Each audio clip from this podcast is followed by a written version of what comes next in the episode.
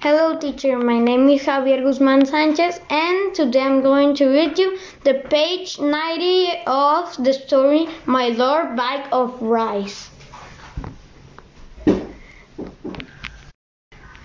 As the warrior stood in the porch taking leave, a train of fish was suddenly transformed into a retinue of men, all wearing ceremonial robes and dragons crown on their heads to show that they were servants of the great dragon king.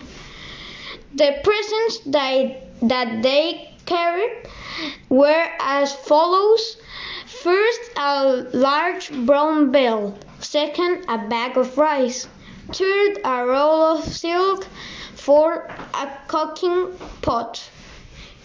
Hidesato did not want to accept all the presents, but as the Dragon King insisted, he could not will refuse.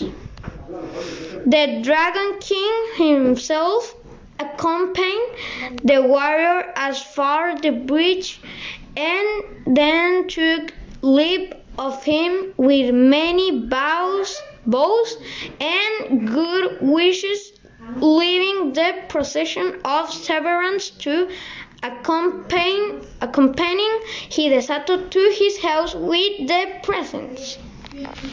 Thank you.